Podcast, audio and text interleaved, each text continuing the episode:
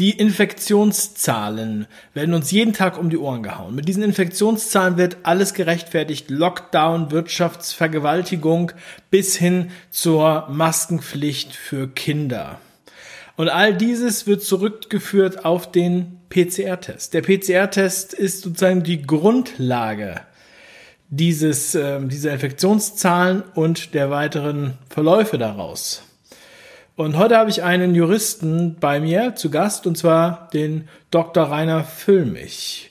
Und er wird jetzt beraten hinsichtlich einer Produkthaftung genau für diesen maßgeblichen Test. Also eine sehr, sehr wichtige Sendung. Film ab. Yeah.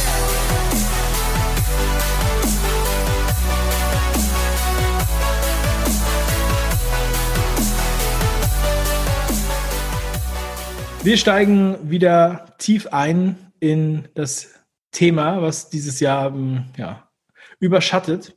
Wie eben schon im Intro gesagt, habe ich heute einen spannenden Gesprächsgast. Bei mir ist Dr. Rainer Füllmich. Hallo, Herr Füllmich. Hallo, Herr Brich. Herr Füllmich, ähm, wie jeder Interviewgast, auch Sie einmal die erste Frage, damit Sie die eine oder andere, die Sie noch nicht kennen, obwohl gerade ein Video von Ihnen äh, quasi viral gegangen ist auf allen Netzwerken und YouTube und Telegram, Twitter und so weiter, wird der eine oder andere Sie jetzt mittlerweile kennen, aber sagen Sie mit eigenen Worten, was sind Sie für einer? Ich bin Anwalt, seit 26 Jahren in Deutschland und in Kalifornien zugelassen habe zwischenzeitlich viele Jahre an der Universität in Göttingen gearbeitet, habe da eine Habilschrift begonnen im Bereich des Medizinrechts und, der, und das war rechtsvergleichend, was ich da gemacht habe. Aber als dann die anwaltliche Tätigkeit, ich habe, glaube ich, als einziger jemals parallel als Anwalt und äh, an der Uni gearbeitet, als dann die anwaltliche Tätigkeit einfach zu viel wurde, musste ich mich entscheiden und da habe ich mich für die anwaltliche Schiene entschieden, weil damals auch gerade die Überlegung war, C4-Professuren werden abgeschafft, es gibt dann nur noch die Junior-Professoren und so weiter. Mhm. Okay, ähm, und jetzt auch mit der Brille des Anwalts schauen Sie auf die aktuelle Corona-Krise, sage ich jetzt mal. Und Sie sind nicht nur bei den Anwälten für Aufklärung mit dabei, sondern auch im Corona-Ausschuss. Ähm, nun haben wir das auch schon ein paar Mal hier und da gehört. Können Sie mir mal erklären, was ist der Corona-Ausschuss genau? Ähm, ja, woher, wie haben Sie sich gefunden? Was sind Ihre Intentionen? Der Corona-Ausschuss besteht aus vier Anwälten. Hinten werden wir noch von weiteren Personen beraten, darunter auch ein Rechtsprofessor. Und dieser Corona-Ausschuss hat sich zur Aufgabe gemacht, die Fakten einer etwas breiteren Öffentlichkeit mitzuteilen, zu ermitteln und mitzuteilen, die bisher in den Mainstream-Medien so gut wie gar nicht aufgetaucht sind. Ähm, ich, äh, der Hintergrund ist der, ich, hab, ähm, ich lebe einen Teil des Jahres in den USA, weil ich ja auch da als Anwalt tätig bin. Und wir haben den ganzen Zeitbereich äh, zwischen Februar und Ende Mai aus, meine Frau und ich haben das aus den USA beobachtet und konnten nicht glauben, was da los ist. Ich habe dann meinen Freund Wolfgang Wodak gefragt, äh, ob da irgendwie ein ernstzunehmender Hintergrund äh, für all das, was da beschlossen worden ist, besteht. Und er hat mich dann darauf verwiesen, dass es Leute wie John Ioannidis oder ähm, Michael Levitt, ähm, Nobelpreisträger äh, von der Stanford University gibt, aber auch ein paar Deutsche, die da eine ganz andere Auffassung vertreten. Und äh, als ich dann wissen wollte, ob es denn auch ein paar Juristen gibt, die in Deutschland was unternehmen, um den anderen äh, Gehör zu verschaffen, um wenigstens die anderen Fakten vielleicht zu ermitteln, hat er gesagt, ja, ein paar gibt's. Ähm, unter anderem war das die Kollegin Barner, die wurde allerdings kurze Zeit später, ich will es mal so sagen, aus dem Verkehr gezogen. Und äh, Viviane Fischer, die sich schon länger Gedanken gemacht hat über das, äh, was hier möglicherweise falsch läuft. Und äh, als ich dann Ende Mai, Anfang Juni mit meiner Frau und meinen beiden Hunden zurückkam, die mussten wir auch mitnehmen, weil man nicht weiß, wann wir wieder zurückkommen können. Ähm, da habe ich mich mit Viviane Fischer in Verbindung gesetzt und daraus ist dann äh, dieser Ausschuss entstanden. Diese vier Anwälte, die da sitzen, die versuchen im Wege der Einvernahme, darf man nicht sagen, das ist ein zu böses Wort, aber im Wege der Anhörung von den Experten, die bisher nicht äh, angehört worden sind, Licht ins Dunkel zu bringen, um vielleicht festzustellen, dass das Ganze hm, entweder eine Grundlage hat oder wofür im Moment eigentlich alles spricht, keine Grundlage hat. Jetzt haben Sie natürlich gleich Wolfgang Wodak angesprochen, Ihr Freund. Wir haben eben schon äh, im Vorgespräch festgestellt, äh, dass ich den ja auch schon seit elf Jahren äh, kenne. Und ähm, jetzt ist er natürlich irgendwie eine Persona non grata geworden. Schon direkt von Anfang an wurde ähm, äh, Monitor hat einen sensationellen Beitrag gemacht, also sensationell nicht im positiven Sinne, äh, mit seinem Foto und ohne Statement, mit einer Musik, als wenn Darth Vader auftritt. Äh, ich habe immer gesagt, das wäre wie die Inszenierung von Bin Laden gewesen. Unglaublich. Also muss man wirklich sagen, was Monitor da gemacht hat, ist äh, sowas von unseriös, dass man fast schon denkt, es wäre Satire. Ähm, aber wenn man jetzt, also sagen wir mal, nach draußen einfach geht und Wolfgang Wodak erwähnt, dann haben viele erstmal das Gefühl, er wäre, äh, er würde nicht die Wahrheit sagen, weil das so rein programmiert wurde. Ja, ähm, sagen Sie doch mal, wie lange kennen Sie sich schon? Ähm, sind Sie da oft in Kontakt, ähm, so dass Sie sich einfach so, so wie Sie es gerade angesprochen haben, einfach so direkt äh, von Anfang an darüber ausgetauscht haben? Ähm, Wolfgang Wodak ist aus meiner Sicht sowohl fachlich als aber auch persönlich über jeden Zweifel erhaben. Es ist richtig, was Sie sagen, was Sie da mit ihm gemacht haben. Das hätte eigentlich eine ganze äh, Armada von Anwälten auf den Plan rufen müssen, um seinen Ruf zu schützen und wiederherzustellen. Daran arbeiten wir auch. Ähm, wir kennen uns seit fünf Jahren, glaube ich. Äh, ich habe damals als ähm, oder ich habe einige Jahre lang bei Transparency International die äh, dort gegründete Arbeitsgruppe Justiz geleitet. Und Wolfgang war da für diese Arbeitsgruppe zum Schluss zuständig äh, vom Vorstand aus. Und ähm, da sind wir im, in dieser Arbeitsgruppe Justiz, die jetzt außerhalb von Transparency International weitermacht. Ähm, die heißt jetzt ADUR, Aktion Demokratie und Rechtsstaat. Rechtsstaat. Da sind wir äh, die ganze Zeit mit der Frage beschäftigt gewesen, reicht eigentlich das deutsche Recht aus, insbesondere das deutsche Zivilprozessrecht aus, in den Rechtsstreiten, wo sie ein strukturelles Ungleichgewicht haben. Also einen mächtigen Player, einen mächtigen Konzern wie VW, Deutsche Bank oder zuletzt Wirecard und auf der anderen Seite einen Anleger, ein kleines Unternehmen oder einen Verbraucher. Und das Ergebnis war, das reicht nicht aus. Die deutsche Justiz ist da nicht so unabhängig, wie sie teilweise wohl selbst glaubt. Ausnahmen bestätigen die, bestätigen die Regel. Äh, das deutsche Recht reicht nicht aus. Wir brauchen erstens, um die Waffengleichheit hinzukriegen, ähm, eine äh, echte Class Action und wir brauchen zweitens, um ein vernünftiges Beweisrecht zu haben, brauchen wir die Discovery oder eine Discovery-ähnliche äh, Institution hier in Deutschland. Ja, seither ähm, haben wir ähm, in dieser Arbeitsgruppe oder jetzt bei ADUR versucht, das ganze Thema voranzubringen. Es sind noch andere außer uns insoweit tätig und dann kam Corona. Ähm, und ich habe sofort im ersten Moment gesagt, also wenn wir die anderen Fälle sehen, also Deutsche Bank, VW, dann kam eben auch noch Wirecard, wenn wir die anderen Fälle sehen, äh, dann ist das hier der wohl bedeutendste Fall eines gigantischen Massenschadens, äh, der jemals ähm, äh, gesehen worden ist und habe dann äh, von Anfang an gesagt, das ist vielleicht auch die Möglichkeit einer größeren Öffentlichkeit in Deutschland mh, zu vermitteln, dass wir äh, ein etwas besseres Prozessrecht brauchen, um mit solchen Sammelschäden, äh, Sammelklagen äh, ähm, und, und, und äh, Massenschäden umzugehen. Ja, eine Class Action ist einfach nur einer von einer Vielzahl von in gleicher Weise Geschädigten, einer klagt repräsentativ für alle anderen. Sowas gibt es so nur in den USA. Der amerikanische Richter muss entscheiden, ich lasse diese Sammelklage zu oder nicht. Und dann klagt der eine Repräsentant und alle anderen, die sich der Gruppe anschließen, gewinnen oder verlieren mit diesem Kläger. Also nicht 10.000 Prozesse, wo die Leute irgendwann pleite sind, sondern ein einziger Prozess. Und niemand muss mitmachen, jeder kann auch sein eigenes Spiel spielen. Bevor wir jetzt gleich in, in den Corona-Ausschuss nochmal reinschauen, ähm, was sind denn die, mh, hm, sagen wir mal, Herausforderungen juristisch, die Sie gesehen haben im März, April oder Mai, die Sie da äh, aufhören, aufhorchen ließen? Dass Sie sagen, also wir müssen jetzt hier was tun oder ähm, auch um um, sagen wir mal, um Hilfe gebeten haben, andere Juristen zu Rate zu holen und sich da auszutauschen oder genauso zu verbinden.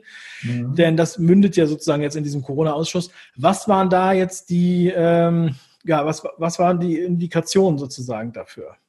Zwei Sachen eigentlich. Das erste äh, war das nahezu komplette Aushebeln und zwar auf unbegrenzte Zeit aller Grundrechte äh, aller entscheidenden, sagen wir mal, Grundrechte. Ähm, das konnte ich einfach nicht glauben, denn gerade in Krisenzeiten muss der Bürger sich darauf verlassen können, dass die Demokratie fortgesetzt wird. Und dazu ist es unabdingbar, dass die Grundrechte in Kraft bleiben. Meinungsfreiheit, Versammlungsfreiheit. Das ist das eine.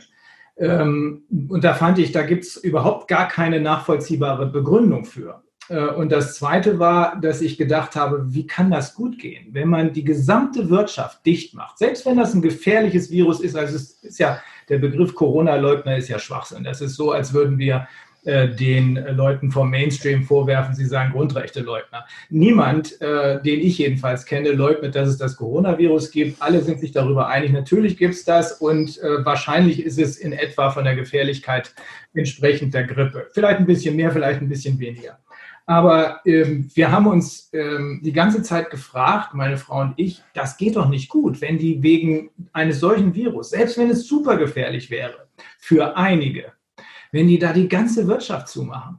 Das war der zweite äh, Beweggrund, wo ich dachte, und wir haben äh, auf der Ranch, wo wir leben, ist weit, weit entfernt zwar, aber da m, wohnen Freunde von uns und der betreibt da so eine Solarfirma. Ähm, er ist einer mit, ich glaube, 43 äh, Mitarbeitern. Der hat die bis auf drei alle entlassen müssen, äh, kam dann aber mit den Hilfen durch. Und jetzt, äh, wir haben gerade mit ihm telefoniert und jetzt sind ja die Hilfen da ausgelaufen, jetzt ist vorbei. Ne? Und ich habe die ganze Zeit gedacht, shit, das mag zwar in Deutschland ein bisschen länger gut gehen, aber irgendwann geht auch hier das Licht aus, weil selbst wenn ich Schadensersatz zahle, oder die Corona-Hilfen, das ist ja letzten Endes nichts anderes, äh, zahle zu einem Teil, äh, dann kann das ja trotzdem nicht mehr funktionieren, insbesondere in der Gastronomie, wenn die Leute weiter ihre Masken aufziehen müssen und äh, viele Leute eben keine Lust haben, mit Maske im Gesicht im Restaurant zu sitzen oder im Hotel oder in ein Flugzeug zu steigen. Und diese beiden Punkte waren es. Also Grundrechte aushebeln, da braucht man schon wirklich, wirklich, wirklich starke Argumente, die ich nicht gesehen habe. Und zweitens äh, die gesamte Wirtschaft lahmzulegen. Auch da fehlt mir nach wie vor die Vorstellungskraft, was das denn hier sein könnte. Nach wie vor fällt mir auch auf, dass ähm, oft im Gespräch mit, ähm, sagen wir mal, irgendjemandem im Supermarkt, ja, auf der Straße oder mit, mit äh, Bekannten, die mir dann sagen, sie dachten, das wäre gar nicht so äh, sch schwer oder so gravierend, ja, oder, oder tödlich, das Virus. Aber die Maßnahmen zeigen ihnen, dass es anscheinend doch gefährlich sein soll. Also äh, sozusagen als Rechtfertigung dafür, dass das Virus gefährlich sein muss, wird der wirtschaftliche Shutdown genommen, wird die Maskenpflicht genommen, wird äh, ja, im Grunde genommen die Zerstörung der Wirtschaft genommen. Das sehen ja auch viele, die dann aber immer wieder sagen, ja, aber der Staat, der hat doch kein Interesse daran, die Wirtschaft zu zerstören. Der will doch nur unser Bestes. Was entgegnen Sie, wenn Sie sowas hören? Ja, das ist ein Argument, äh, das ich auch von Freunden gehört habe. Äh, du glaubst doch nicht ernsthaft, dass weltweit die ganzen Industrien zugucken, wie sie zerlegt werden. Nee, das glaube ich auch nicht ernsthaft. Ich glaube aber, dass es hier eine, äh, eine rein psychologische Erklärung gibt. Ob da hinten einer auch noch was steuert, äh, das wissen wir im Moment nicht. Das kann sein, aber es, es kann auch alles äh, so sein, äh, dass äh, die berühmte Mischung aus, aus Dummheit, Feigheit und Geldgier, ein paar Leute kassieren hier ab, ein paar Leute sind zu feige, sich zu korrigieren, äh, dass diese berühmte Mischung dazu geführt hat. Aber ähm, ich glaube, dass es sich hier um sowas wie eine Massenhysterie handelt. Und gleichzeitig eine denn wenn ich damit argumentiere, guck mal hier, wir müssen jetzt alles dicht machen äh, wegen der Gefährlichkeit des Virus, dann ist das ja auch schon sowas wie ein Zirkelschluss. Ne? Das ist ja keine Begründung. Denn äh, dass das Virus so gefährlich ist, das hätte mal jemand darlegen und begründen müssen und nicht einfach nur behaupten müssen, in einer der Sitzungen, die wir hatten, das war letzten Freitag, die, das, das hat mir den Rest gegeben. Äh, da haben wir dann zum zweiten Mal bestätigt bekommen, dass diese Tests, diese PCR-Tests nicht in der Lage sind, eine Infektion festzustellen, nicht in der Lage sind, eine Infektion festzustellen. Das ist aber der Test, auf dem hier alles basiert. Das ist der Test, der in den USA zu ständig neuen Wasserstandsmeldungen führt. Wenn dieser Test also gar nicht das tut, was er eigentlich tun soll, dann ist das wie ein VW, der zwar fährt, aber vielleicht mit den Abgasbestimmungen nicht übereinstimmt. Mhm. Ja, also ich meine, ich bin, ich bin natürlich im Thema. Mich wundert es auch, dass hier mit den Definitionen äh, so, äh, sagen wir mal, banausig rumgehantiert wird. Ja, also das führt ja nur zur Verwirrung. Also das wiederum scheint doch ähm, eher wahrscheinlich nach gezielter Verwirrung beziehungsweise gezielter Verängstigung, wenn man das Volk in den Nachrichten und auch das RKI in Deutschland gar nicht richtig aufklärt darüber. Weil jetzt, ich meine, wir gucken in die Zahlen, wir können ja alle lesen und die Zahlen sind ja auch veröffentlicht. Ähm, zum Beispiel die der Tests, ich habe das auch äh, in der letzten Woche mal erwähnt, äh, und ich habe das Gefühl, die Statistiker beim Robert Koch Institut, die arbeiten akkurat, aber die Moderatoren, die äh, machen daraus dann ein riesiges Drama und die Leute hören nur die Moderatoren. Und dann sagen die tausend Fälle um Gottes Willen. Und dann guckt man da rein in die Zahlen und sieht, die Positivquote, die im März bei 8% lag, ist jetzt bei 0,8% der Tests, die sie machen. Ja? Und dass das natürlich nominal auf absolute Zahlen der Tests, dass dann 1000 neue Fälle kommen, von denen ja aber auch 90 Prozent gar keine Symptome haben, ähm, ist ja dann doch eine ziemliche Panikmache.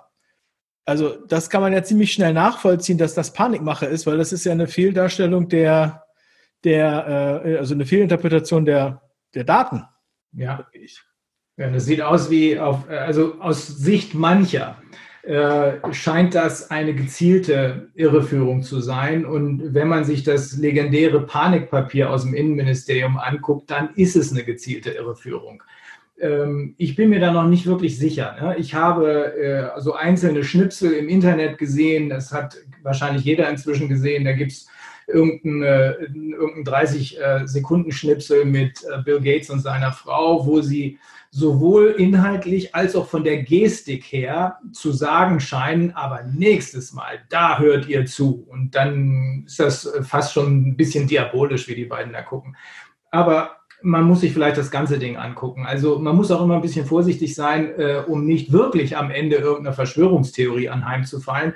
Deswegen versuchen wir ja einfach die Fakten rauszubuddeln, indem wir eben auch mit der anderen Seite, wissenschaftlichen Seite sprechen. Also bisher halte ich zwar für möglich, dass hier eine gezielte Irreführung von langer Hand geplant durchgeführt äh, wird. Und ich bin ganz sicher, dass derzeit die äh, Öffentlichkeit ähm, im Zaum gehalten wird, mithilfe dieses Panikpapiers, mithilfe von weitestgehend gleichgeschalteten Mainstream-Medien. Aber ich glaube, dass dieser zweite Teil, dass das im Moment passiert, ich weiß nicht, ob da hinten einer was geplant hat, aber dieser zweite Teil, das glaube ich, ist Feigheit. Äh, inzwischen, glaube ich, wird immer offensichtlicher, weil sich das Blatt nämlich wendet. Es wird immer offensichtlicher, dass die Kalkulation derjenigen, die sich verkalkuliert haben mit ihren groben juristischen Fehlern, nicht aufgeht.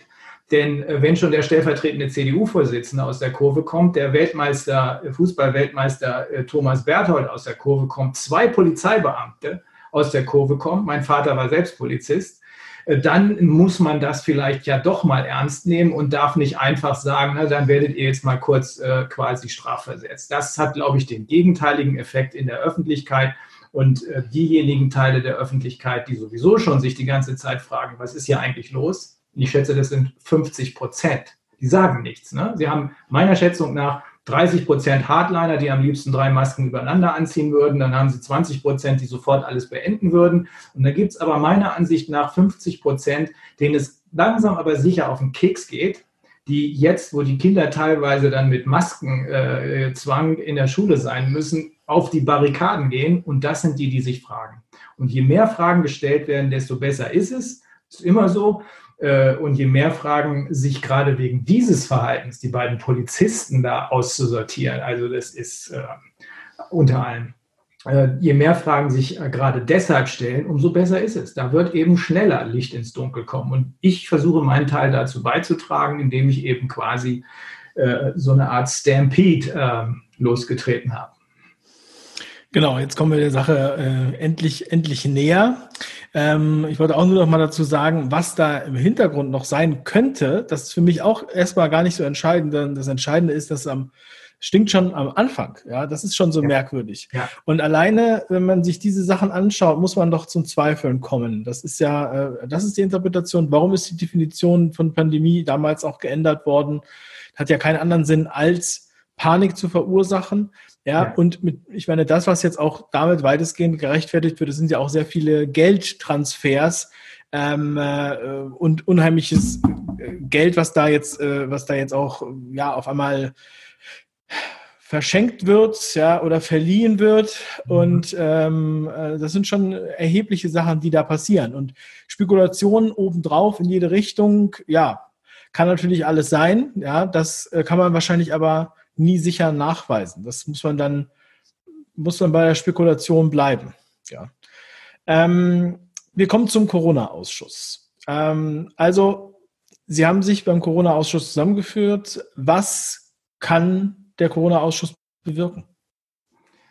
Möglichst viele Fakten aus der anderen Seite ans Licht zu bringen, festzustellen, so wie das nach meiner festen Überzeugung, die anderen sind da nicht alle meiner Meinung, aber nach meiner festen Überzeugung geschehen ist, festzustellen, dass diese PCR-Tests nichts taugen.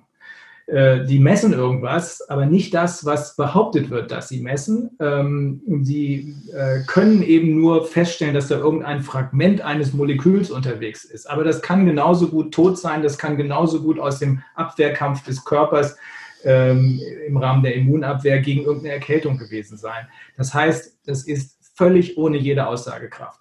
Das Zweite, da findet noch eine Sitzung statt, ähm, ist, wie hoch ist die Gefährlichkeit dieses Virus wirklich? Da gibt es Studien in äh, Kalifornien, die sagen, dass die äh, Letalität äh, knapp unterhalb der der normalen Grippe liegt, weil man eben einfach unterschätzt hat, wie hoch die Infektionsraten tatsächlich sind.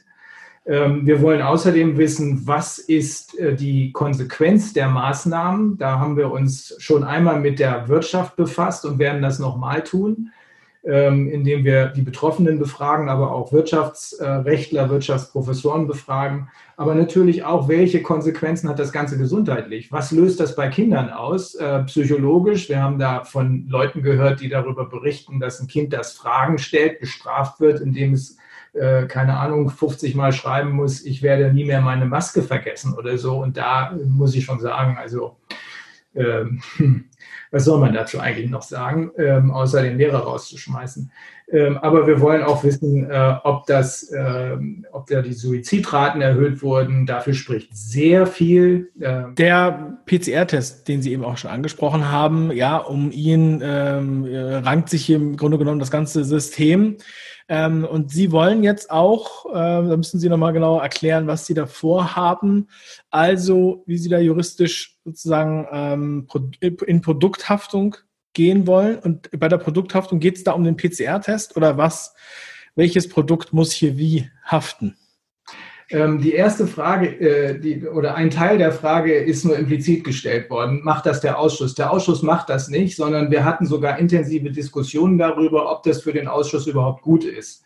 Äh, das war nur meine persönliche Überzeugung und wir haben uns darauf geeinigt, ähm, dass äh, ich das machen kann, dass ich also die Anwälte, die mich schon seit Wochen, ich glaube, die anderen Kollegen sind ähnlich angesprochen worden, seit Wochen ähm, fragen, kann ich sie nicht beraten? Ich will da kein Geld mit verdienen, aber ich kann sie ja mit dem, was ich weiß, beraten, ähm, mit dem, mit dem Wissen aus dem Ausschuss, aber auch mit meinen Verbindungen in die USA. Ähm, und äh, der Grund, warum ich das jetzt mache, ist, weil am Freitag ich dann restlos überzeugt wurde davon, dass es keine rechtliche Grundlage für die Maßnahmen gibt und gleichzeitig äh, gesehen habe, dass äh, da draußen die Lichter ausgehen, dass also immer mehr Leute keine Zeit mehr haben, insbesondere in der Gastronomie, Hotellerie und so weiter. So, zum richtigen Teil der Frage oder zu dem ähm, nicht implizit gestellten Teil der Frage.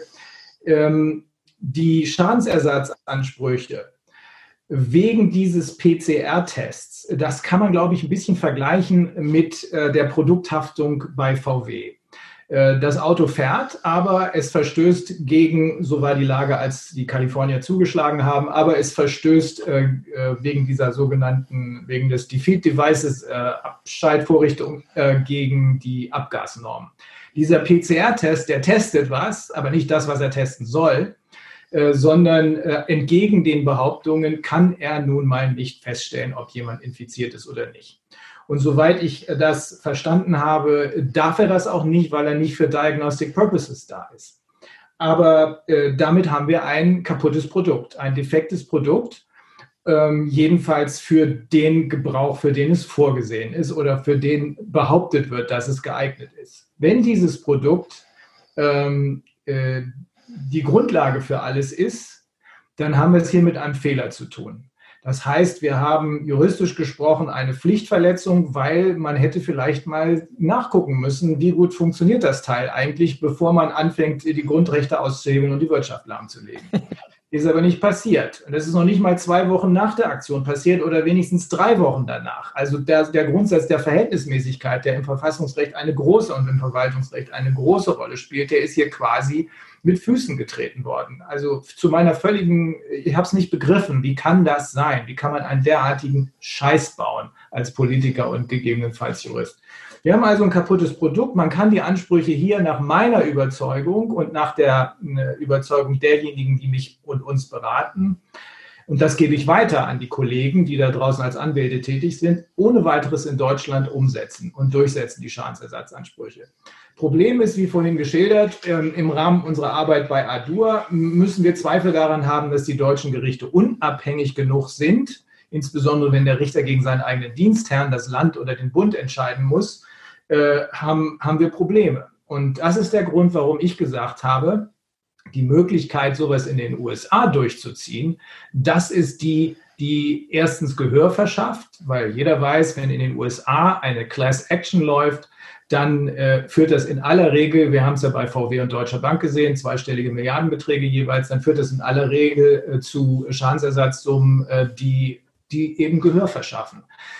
Wenn wir also jetzt mit den amerikanischen Kollegen eine solche Klage ins, äh, auf den Weg geben, äh, dann ist es sowieso alles zu spät, denn äh, dann wird das nicht mehr aufzuhalten sein. Wenn die Kollegen, mit denen wir bisher gesprochen haben, ähm, sich davon überzeugen, dass sie das alles auch selber können und dann eigene Mandate in den, also amerikanische Mandate meine ich jetzt, in den USA in Gang setzen, dann geht eine Lawine los, die ich glaube, nicht so schnell zu stoppen ist. Deswegen versuchen wir jetzt im Vorfeld, das mache ich auch im Einvernehmen mit dem Ausschuss, bevor wir jetzt also wirklich zuschlagen, im Vorfeld einfach nur zu gucken, wie groß ist das Interesse an diesen Schadensersatzansprüchen, äh, an der Durchsetzung, die, wie gesagt, rein ähm, äh, äh, formal, materiell, rechtlich auch in Deutschland durchsetzbar sind, nach unserer Überzeugung. Ja, da muss man dann hoffen, dass man auf den Richter trifft, der die Ausnahme von der Regel ist und der eben nicht äh, politisch gefangen ist,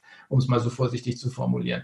Ähm, aber wie groß ist das Interesse daran? Und wenn sich dann herausstellt, dass das Interesse sehr groß ist und dass da eine Riesenwelle von Schadensersatzansprüchen da ist, dann glaube ich, hilft uns das allen, äh, uns das Gehör für das zu verschaffen, was wir eigentlich alle wollen, nämlich wieder ins Gespräch zu kommen und endlich diese wissenschaftliche Diskussion durchzuführen. Dass der Schadensersatz geleistet werden muss, das, daran besteht für mich überhaupt kein Zweifel. Und dass das billiger ist, als die Unternehmen alle kaputt gehen zu lassen, riesige Steuerausfälle mitzunehmen und vielleicht über lange Zeit äh, die Arbeitslosen dann äh, mit Sozialgeldern, mit Sozialhilfen zu alimentieren, das müsste eigentlich auch jedem, der nicht wirklich rechnen kann, an, einleuchten. Hinzu kommt, dass wahrscheinlich eine Reihe von Leuten, wenn das hier äh, ihre Erfahrung ist, mit, also gerade als kleiner und mittlerer Unternehmer, als, als mittlerer Unternehmer, eine Reihe von Leuten sagen, warum, es ist ja schon mal angeklungen in unserer Pressekonferenz, warum soll ich eigentlich hier in Deutschland noch Steuern zahlen, wenn ich das doch in Irland auch könnte, zu einem Bruchteil. Mhm. Also, ähm, das hört sich jetzt erstmal so an, als wenn Sie da am Ruder sind und das ähm, sozusagen steuern. Was können. Steuern tue ich es nicht. Ich berate ausdrücklich die Kollegen da draußen. Also ich werde auch keine Prozesse führen.